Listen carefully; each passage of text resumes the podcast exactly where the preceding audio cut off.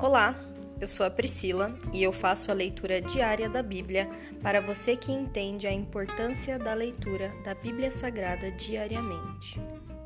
Que Deus esteja com todos.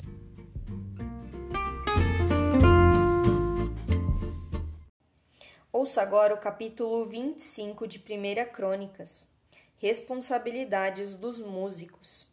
Depois, Davi e os comandantes do exército nomearam homens das famílias de Asaf, Emã e Gedutum para profetizar, com o acompanhamento de liras, harpas e símbolos. Esta é a lista de seus nomes e suas responsabilidades. Dos filhos de Asaf, Zacur, José, Netanias e Azarela.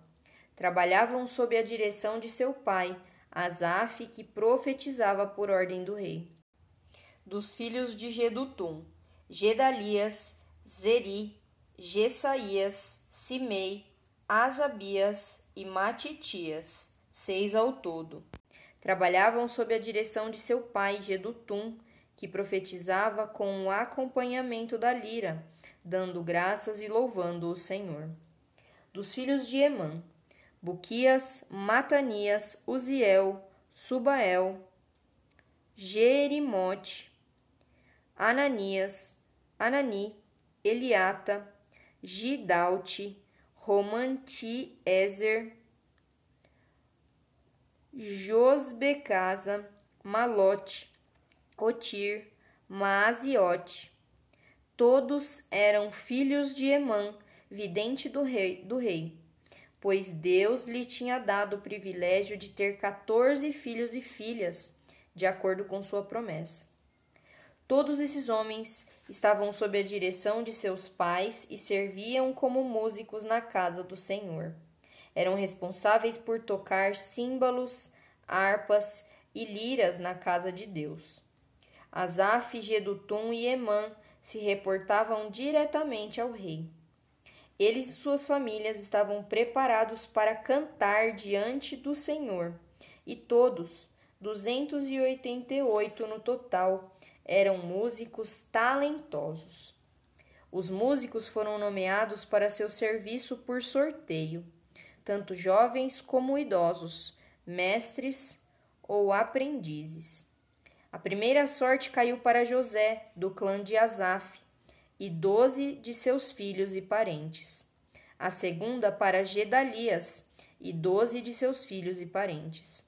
A terceira para Zacur e doze de seus filhos e parentes. A quarta para Zeri e doze de seus filhos e parentes. A quinta para Netanias e doze de seus filhos e parentes. A sexta para Buquias e doze de seus filhos e parentes a sétima para Azarela e doze de seus filhos e parentes, a oitava para Gessaías e doze de seus filhos e parentes, a nona para Matanias e doze de seus filhos e parentes, a décima para Simei e doze de seus filhos e parentes, a décima primeira para Uziel e doze de seus filhos e parentes, a décima segunda para Asabias e doze de seus filhos e parentes. A décima terceira para Subael e doze de seus filhos e parentes. A décima quarta para Matitias e doze de seus filhos e parentes. A décima quinta para Jerimote e doze de seus filhos e parentes. A décima sexta para Ananias e doze de seus filhos e parentes a décima sétima para Josbecasa e doze de seus filhos e parentes. A décima oitava para Anani e doze de seus filhos e parentes.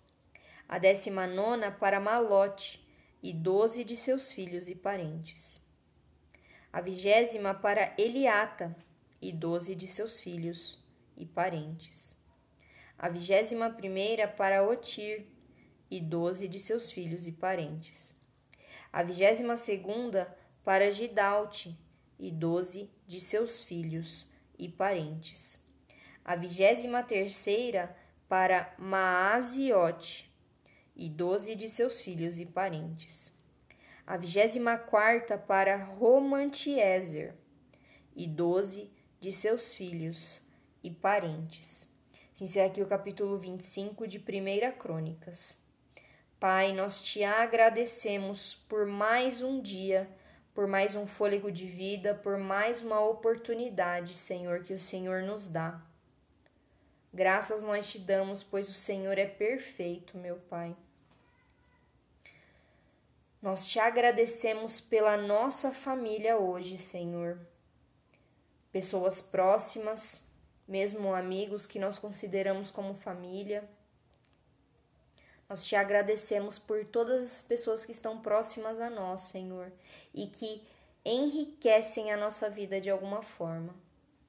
Nós te agradecemos, pois o teu amor transborda através dessas pessoas. Possamos dar o seu amor na vida dessas pessoas também, através das nossas vidas, Senhor. Que nós sejamos luz e sal para a vida dessas pessoas. Tira, Senhor, essa escuridão que tem dentro de nós e transforma tudo que tiver dentro de nós em luz, meu Pai. Que os nossos olhos sejam luz, que a nossa língua seja luz, que o nosso respirar seja luz, que os nossos ouvidos sejam luz. Tudo que está no nosso corpo vem através dos nossos olhos, dos nossos ouvidos e é digerido em tudo isso que está aqui dentro de nós e é expressado através da boca, através de atitudes.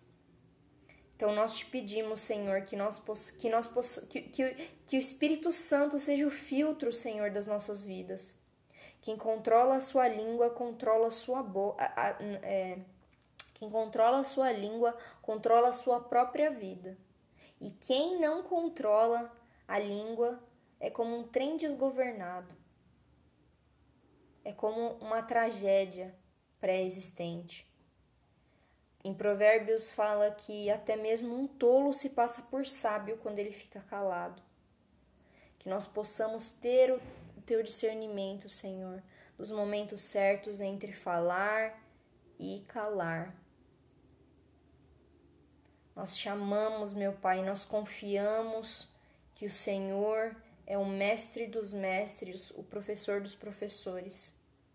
Nós cremos, Senhor, que tudo que nós pedirmos, o Senhor é fiel e misericordioso para nos dar, pois o Senhor é bom, o Senhor é um Pai de amor. Muito obrigada, Senhor. Essa é a minha oração.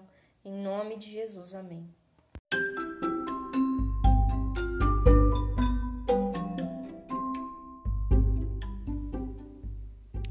Você acabou de ouvir o Dali Bíblia, o podcast da tua leitura diária da palavra do Senhor.